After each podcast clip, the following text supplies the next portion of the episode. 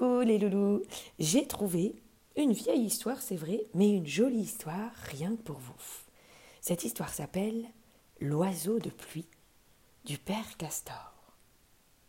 L'oiseau de pluie est un oiseau magnifique tout bleu qui est là, perché sur un grand tamarinier en Afrique. Et il chante de jolies mélancolies. Son chant fait pluie, pluie, pluie, pluie, pluie, pluie. C'est pour ça qu'on l'appelle l'oiseau de pluie. Un petit garçon, nommé Banyum, le regarde longuement. Il réfléchit. Puis il alla trouver sa grand-mère. Dis, grand-mère, si nous avions un oiseau de pluie à nous, crois-tu que nos champs seraient arrosés quand nous le voudrions? La grand-mère hocha la tête et répondit sans hésiter Oh oui, bien sûr, car l'oiseau chanterait alors que pour nous, les récoltes pourraient être abondantes, il n'y aurait plus jamais de famine. Hum voulait en savoir davantage et il alla trouver son père. Dis, père, si nous avions un oiseau de pluie dans notre maison, crois-tu que nos champs seraient arrosés quand nous le voudrions? Hum, Papa réfléchit quelques instants, puis répondit hum, Non, je ne le pense pas. Les vieux racontent beaucoup de légendes. Effectivement, cet oiseau s'appelle l'oiseau de pluie, mais faut-il croire ainsi tout ce qu'ils disent? Hum. voulait en savoir davantage encore. Alors il alla trouver le grand sage, le grand sage du village. Dis, grand sage, si nous avions un oiseau de pluie dans le village, crois-tu que les champs seraient mieux arrosés hum, Oui, sans doute, car cet oiseau sait quand la pluie va tomber, et il sait aussi quand elle doit s'arrêter. Son chant fait tomber l'eau du ciel. Cette eau ferait pousser les plantes, la rivière ne serait jamais à sec, il n'y aurait plus d'épidémie. Ah, mais qui, qui peut posséder un oiseau de pluie? Banyoun en savait suffisamment cette fois. Bon, c'est bon, se dit-il. Moi, je vais aller chercher un oiseau de pluie, ça réglera tous les problèmes. Alors le lendemain matin, dès l'aube, il se mit en route dans la brousse. Il marchait depuis quelques instants lorsqu'il entendit une voix moqueuse l'interpeller. Où vas-tu, Bagnoum Où vas-tu, Bagnoum Levant la tête, Bagnoum aperçut un perroquet, juste là, dans les branches d'un cédratier. Je vais chercher un oiseau de pluie. Je n'aime guère cet oiseau qui se mêle toujours de chasser le soleil, lui répond le perroquet. Alors si tu veux, je peux t'aider. Et je sais très très bien imiter son cri. Écoute bien. Pluie, pluie, pluie. Pluie, pluie, pluie. Bon, d'accord, allez, en route donc. Alors Bagnoum poursuivit son chemin en compagnie du perroquet. Quelques instants plus tard, ils rencontrèrent un singe. Bonjour, Bagnoum, bonjour, perroquet. Où allez-vous ainsi dans la brousse? Nous cherchons, nous cherchons. Euh, un oiseau de pluie, dit Bagnoum.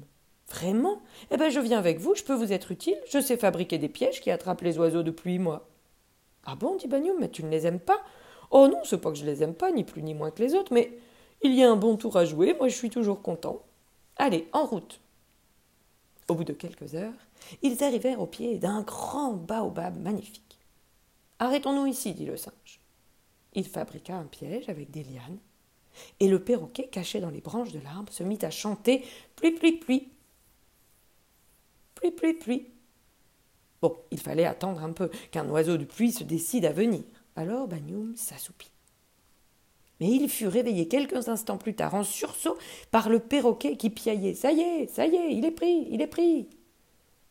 L'enfant trouva dans le piège l'oiseau qui se débattait.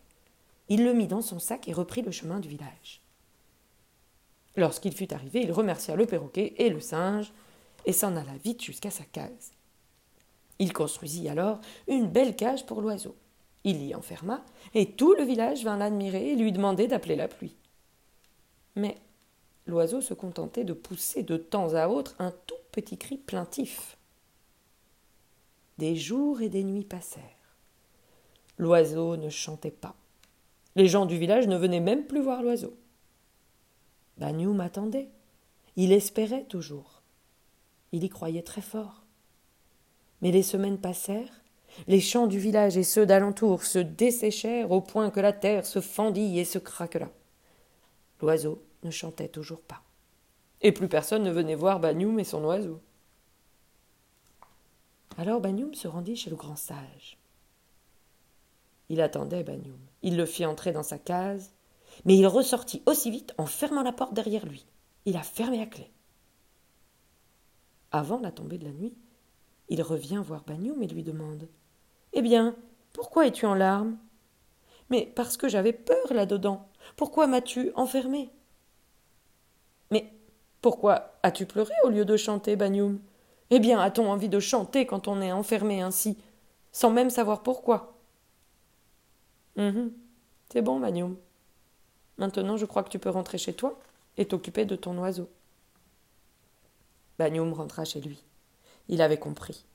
Il prit la cage, la déposa devant sa case, ouvrit la porte et sortit délicatement l'oiseau en murmurant Excuse-moi. Vas-y, oiseau, mon cher oiseau, va, va. Retrouve ta liberté. L'oiseau tourna la tête, regarda l'enfant, secoua deux ou trois fois ses ailes, puis s'élança, avec de joyeux pluie, pluie, pluie, pluie, pluie, pluie, et d'un vol si rapide qu'il ne fut bientôt plus qu'un tout petit point bleu là-haut, très haut dans le ciel. Et c'est alors que sur le village de Bagnoum, une pluie chaude et bienfaisante se mit à tomber. J'espère que cette petite histoire t'a plu.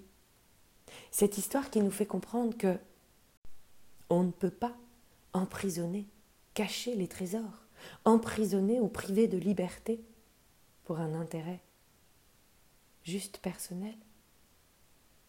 Bagnoum ne pouvait pas faire chanter l'oiseau s'il le maintenait en cage.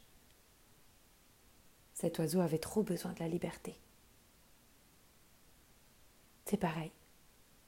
C'est pareil pour nous tous. On a peut-être chacun un talent, un trésor à offrir au monde. Cet oiseau-là savait chanter pour faire venir la pluie. Mais on ne peut pas l'emprisonner. Il faut le laisser voler de ses propres ailes.